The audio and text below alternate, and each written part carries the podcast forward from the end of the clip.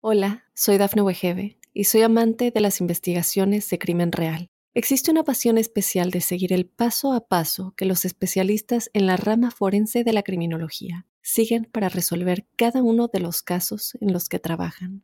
Si tú, como yo, eres una de las personas que encuentran fascinante escuchar este tipo de investigaciones, te invito a escuchar el podcast Trazos Criminales con la experta en perfilación criminal, Laura Quiñones Orquiza, en tu plataforma de audio favorita.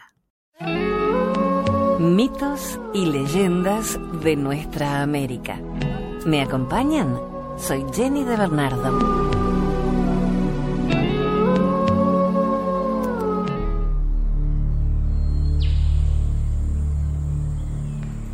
Desde México nos llega la leyenda del nopal. El nopal es una de las plantas más conocidas en América. Raro será el país de América donde no crezca. En algunos países como Chile y Perú se le conoce con el nombre de tuna u otras variaciones. Aún sobre las rocas, en las tierras improductivas, allí donde otros vegetales no prosperan, se levanta desafiando todas las inclemencias. Tiene más o menos 10 pies de altura. Sus hojas ovaladas son grandes y carnosas, de un nítido tono verde, erizadas de púas, y crecen unas al borde de las otras, de muy original manera. Sobre las hojas nacen las flores de un intenso color encarnado, y las flores maduran en un fruto de cáscara amarilla e interior sonrosado. El fruto se halla también erizado de espinas y esto lo hace parecer esquivo, pero una vez que se le separa, brinda una pulpa fresca y dulce. Nadie que haya caminado por tierras de América dejó de probarlo en alguna oportunidad. Está en todos nuestros países y esto es tanto más raro cuanto que en el nuevo continente, de una zona a otra, hay gran diferencia de climas y por lo tanto de plantas. Pero es México el país donde sin duda más abunda. Figura inclusive en el escudo nacional. Sobre un nopal se afirma el águila de alas entreabiertas que tiene prisionera a la serpiente. Y es también en México donde aún se conoce la vieja y hermosa leyenda azteca que cuenta el origen del nopal.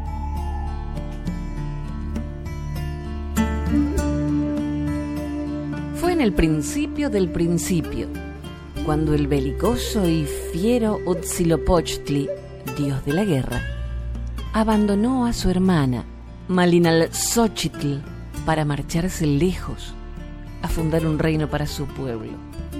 La hermana abandonada, cuyo nombre significa de Malinali, esta es una planta textil, quedóse en una región montañosa y selvática, deplorando su desventura, acompañada de unos cuantos súbditos. Pero era esforzada y valerosa, y logró fundar el reino de Malinalco, que quiere decir lugar donde hay Malinali. Su hijo Copil, nombre que significa corona, crecía oyendo de labios de su madre el relato de la mala acción de Huitzilopochtli. En su pecho, día a día iba creciendo el deseo de encontrarse alguna vez con el dios cruel. Y pasaron los años. Y llegó el tiempo en que Copil estaba ya convertido en un gallardo mancebo, de negra cabellera y cuerpo atlético, diestro en todos los lances de la caza y la guerra. Escuchando las quejas de su madre, había jurado castigar la ofensa y consideró llegado el momento de hacerlo. Era fuerte y resuelto y le parecía que nada podría impedirle el cumplimiento de sus propósitos. Y un día, Copil cogió su chimali su escudo y su macana, masa con puntas, y partió en busca de Otzilopochtli. Pero antes de seguir adelante con la aventura de Copil, es necesario dar una idea de quién era Otzilopochtli. Su nombre, según unos, significa colibrí zurdo, y según otros, colibrí siniestro, terrible o lúgubre. Sin entrar en consideraciones sobre el origen del nombre, diremos que dado el carácter de Huitzilopochtli, la segunda significación le viene mejor. Era un dios cruel. Se complacía en la guerra, la sangre y la muerte. Cuando del supuesto paso suyo por la tierra no quedaba sino la leyenda, y él entraba ya inmovilizado, convertido en una rígida figura de ídolo, los aztecas le elevaron templos donde lo adoraban, rindiéndole el más extraño y feroz culto. La creencia de los indios hacía figurar a Huitzilopochtli como si fuera el sol, el que cada mañana libraba combate con la luna y las estrellas a fin de ganar un nuevo día para los hombres. Para llevar a cabo esta tremenda lucha y además, debido a que era Dios, tenía que alimentarse de la esencia de la vida del hombre, es decir, del corazón y la sangre. Por eso, se le ofrecían sacrificios humanos. Cuando llegó Cortés, este culto se hallaba en todo su apogeo. Año tras año se ofrendaba a Huitzilopochtli la inmolación de millares de vidas humanas. Los esclavos inútiles y los prisioneros de guerra eran muertos ante él. Y para tener abundancia de víctimas, los aztecas, que se consideraban el pueblo elegido para servir al dios, emprendían guerras no para someter nuevos pueblos ni para cobrar tributos, sino con el único objeto de hacer prisioneros destinados al sacrificio. Esas guerras recibieron el nombre de guerras floridas, y para ellas las tribus vecinas tenían que padecer una metódica devastación. Cortés y los suyos también fueron codiciados para ofrendarlos a Huitzilopochtli, y a fin de cogerlos vivos, los indios se exponían valientemente a las armas de los blancos, sufriendo verdaderas carnicerías sin que jamás lograran atrapar para el sacrificio a uno solo de los españoles. El rito del mencionado sacrificio era muy cruel. Llegado el día, las víctimas eran atadas frente al dios en un altar de piedra, cuya forma hacía que sobresaliera el tórax. Luego el sacerdote, provisto de un cuchillo de pedernal, le partía el pecho de un golpe, introducía la mano y arrancaba el corazón ofrendándolo aún palpitante al fiero Huitzilopochtli. Cuando el prisionero que se iba a sacrificar se había distinguido por su valor, se ofrecía el sacrificio gladiatorio. Este consistía en hacer luchar a la víctima para que tuviera el honor de caer combatiendo o también para brindarle la oportunidad de salvarse. El preso tenía que pelear con cuatro caballeros aztecas, armados de espadas con navajas de roca en los filos, pero la que a él le daban no las tenía, llevando en cambio unas bolitas de plumón, lo cual quería indicar que sería sacrificado. Su padrino de lucha, que estaba vestido de oso, le entregaba también cuatro garrotes de pino para que los disparara contra sus adversarios uno a uno, se le iban enfrentando los caballeros aztecas hasta que lo vencían. Si por casualidad el preso derrotaba a los cuatro, salía un quinto combatiente azteca que era zurdo y que por lo general acababa con el valiente. El hecho de ser zurdo le daba una especial ventaja, pues los guerreros, como es natural, estaban acostumbrados a pelear con adversarios que manejaban el arma con la mano derecha. Pero hubo un guerrero de la tribu de los Tlaxcaltecas llamado Tlahuicole que venció a los cinco. Los aztecas admiraban el valor y la habilidad para la lucha y por esto fue perdonado. Después de algún tiempo, Tlahuicole recibió el mando de las fuerzas aztecas en una campaña contra los indios tarascos. Mas, cuando acabó la guerra, él prefirió morir a seguir cautivo y fue al fin sacrificado. Cortés, desde luego, prohibió el bárbaro culto, pero quien primero quiso acabar con el dios de la guerra fue Copil. En eso estábamos y volvamos pues a nuestra leyenda. Ya hemos dicho que el hijo de Malinalxochtli dejó su lugar para ir en pos del dios Huitzilopochtli. Todos los obstáculos que podía ofrecerle la naturaleza eran pequeños ante sus fuerzas y su vehemencia. Caminó día y noche dejando atrás cerros, bosques, llanos, alumbrado por el glorioso sol americano que ha cantado Gabriela Mistral por la luna y las luciérnagas, esas grandes luciérnagas que tejen mil hilos de luz en la densa noche del trópico, anduvo sin darse reposo hasta que al fin arribó a las fértiles comarcas habitadas por la Mexica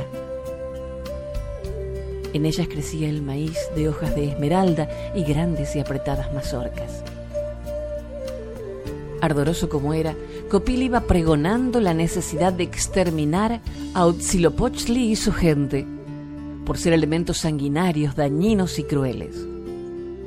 Después de cruzar por la zona feraz, llegó por fin a Chapultepec, lugar donde estaba Huitzilopochtli.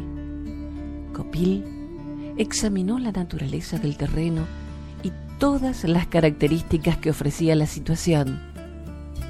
Y se dio cuenta que no podría cumplir su empresa solo, pues le sería necesaria la ayuda de los guerreros de Malinalco. Chapultepec, morada del dios de guerra, es una montaña donde hay un castillo y un hermoso paseo por la Ciudad de México. Y en esos días era una isla del lago salado de Texcoco.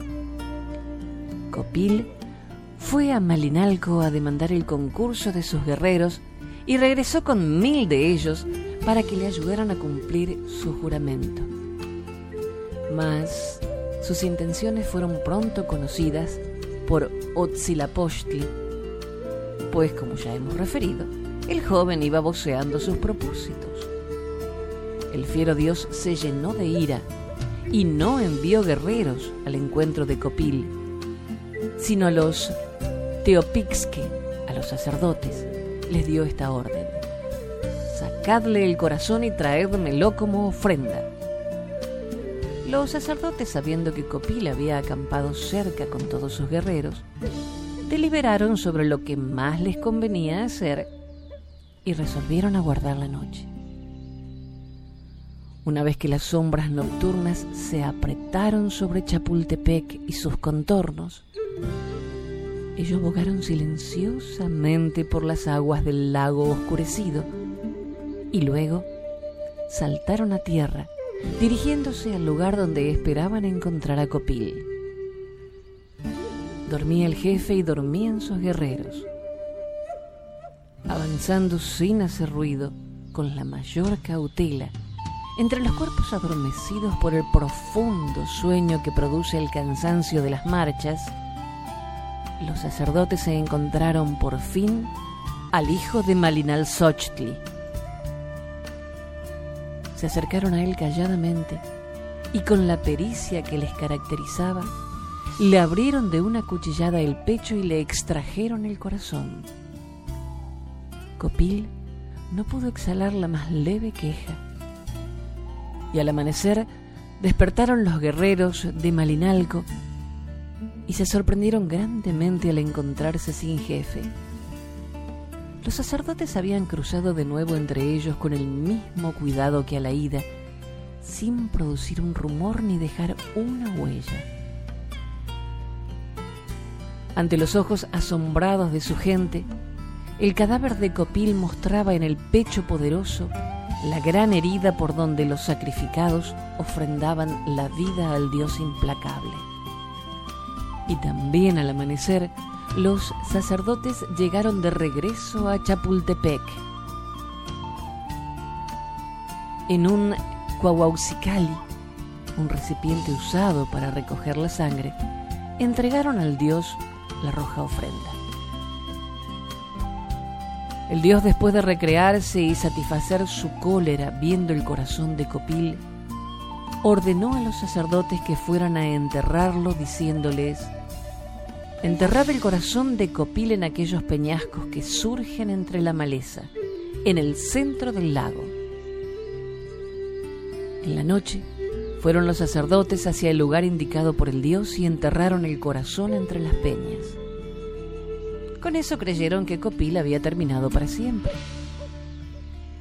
Pero al otro día vieron con asombro que había brotado una hermosa planta en el sitio de la sepultura Allí, donde antes hubo desnudas rocas y ramas secas, era que el corazón de Copil se había convertido en el vigoroso nopal de ovaladas hojas y flores encarnadas.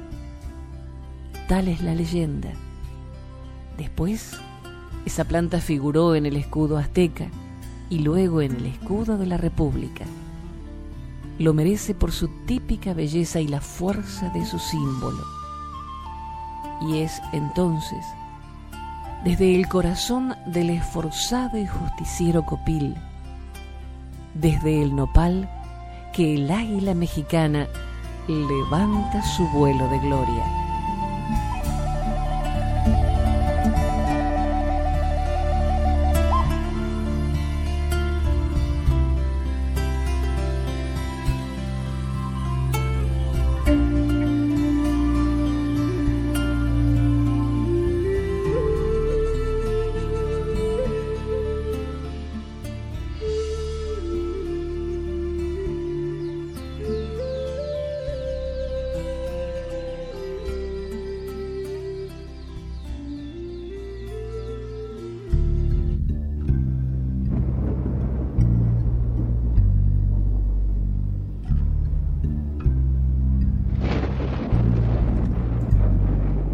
La sirena del bosque es una leyenda de la Amazonia peruana.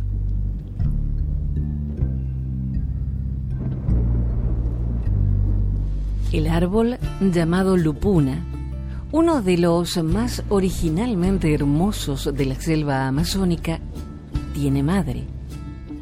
Los indios selváticos dicen así del árbol al que creen poseído por un espíritu o habitado por un ser viviente. Disfrutan de tal privilegio los árboles bellos o raros. La lupuna es uno de los más altos del bosque amazónico. Tiene un ramaje gallardo y su tallo, de color gris plomizo, está guarnecido en la parte inferior por una especie de aletas triangulares.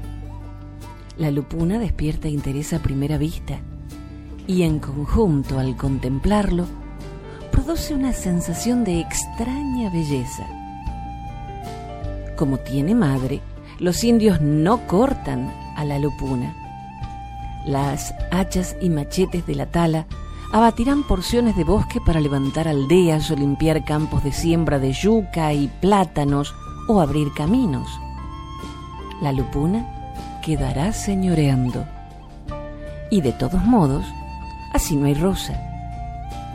Sobresaldrá en el bosque por su altura y particular conformación. Se hace ver. Para los indios cocamas, la madre de la lupuna, el ser que habita dicho árbol, es una mujer blanca, rubia y singularmente hermosa. En las noches de luna, ella sube por el corazón del árbol hasta lo alto de la copa. Sale a dejarse iluminar por la luz esplendente y canta. Sobre el océano vegetal que forman las copas de los árboles, la hermosa derrama su voz clara y alta, singularmente melodiosa, llenando la solemne amplitud de la selva. Los hombres y los animales que la escuchan quedan como hechizados. El mismo bosque parece aquietar sus ramas para oírla. Los viejos cocamas previenen a los mozos contra el embrujo de tal voz. Quien la escuche no debe ir hacia la mujer que la entona porque no regresará nunca Algunos dicen que muere esperando alcanzar a la hermosa y otros que ella lo convierte en árbol. Cualquiera que fuese su destino, ningún joven cocama que siguió la voz fascinante soñando con ganar a la bella, regresó jamás. Es aquella mujer que sale de la lupuna, la sirena del bosque. Lo mejor que puede hacerse es escuchar con recogimiento en alguna noche de luna su hermoso canto, próximo y distante.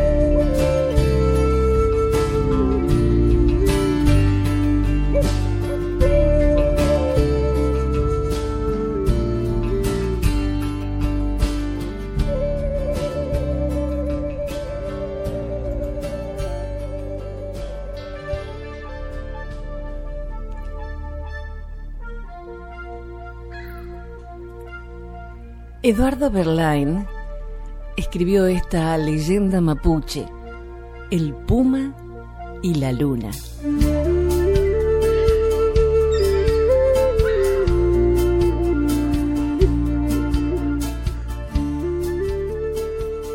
Muy libre y solitario vivía un puma entre las montañas.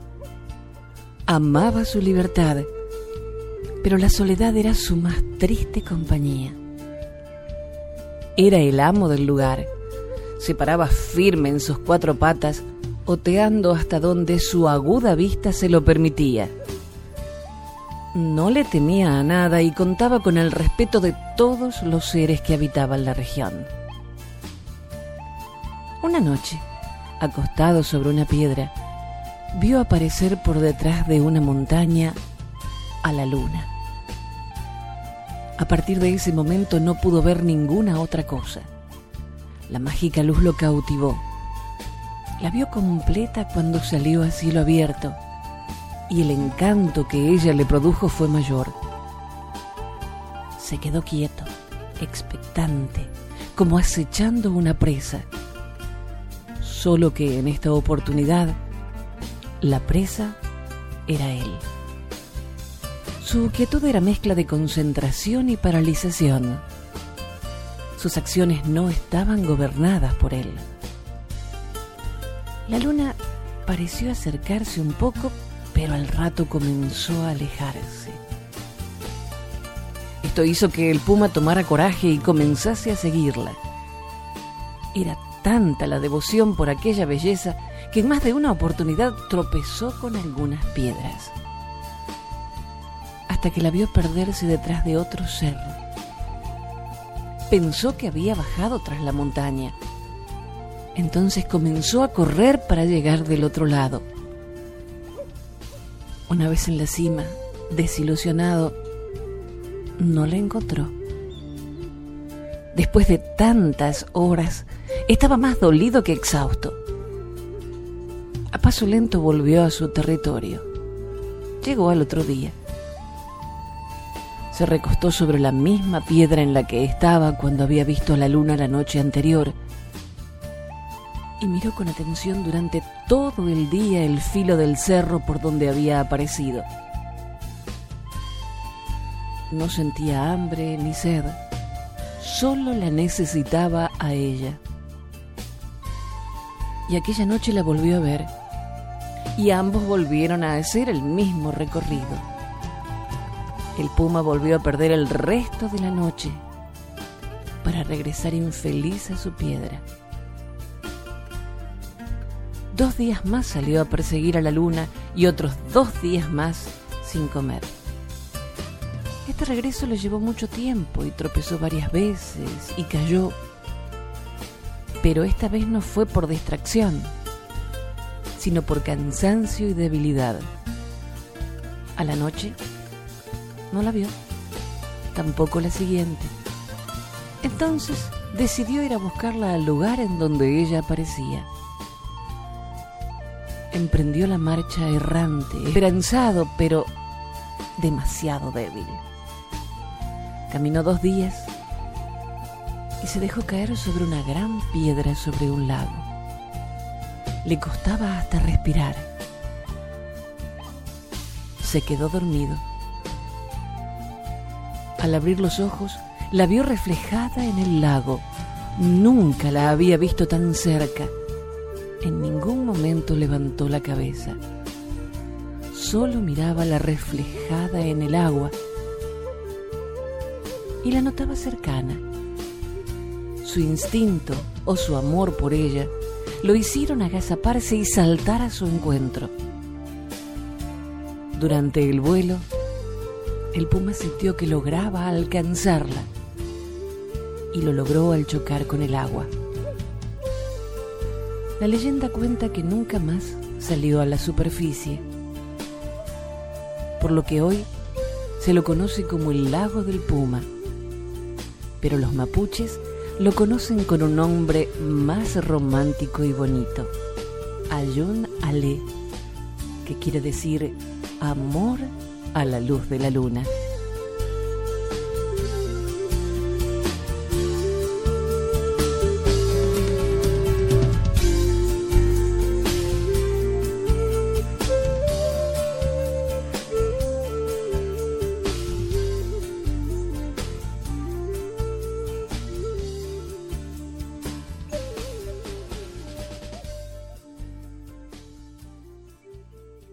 Hola, soy Dafne Wegebe y soy amante de las investigaciones de crimen real. Existe una pasión especial de seguir el paso a paso que los especialistas en la rama forense de la criminología siguen para resolver cada uno de los casos en los que trabajan. Si tú, como yo, eres una de las personas que encuentran fascinante escuchar este tipo de investigaciones, te invito a escuchar el podcast Trazos Criminales con la experta en perfilación criminal, Laura Quiñones Orquiza en tu plataforma de audio favorita.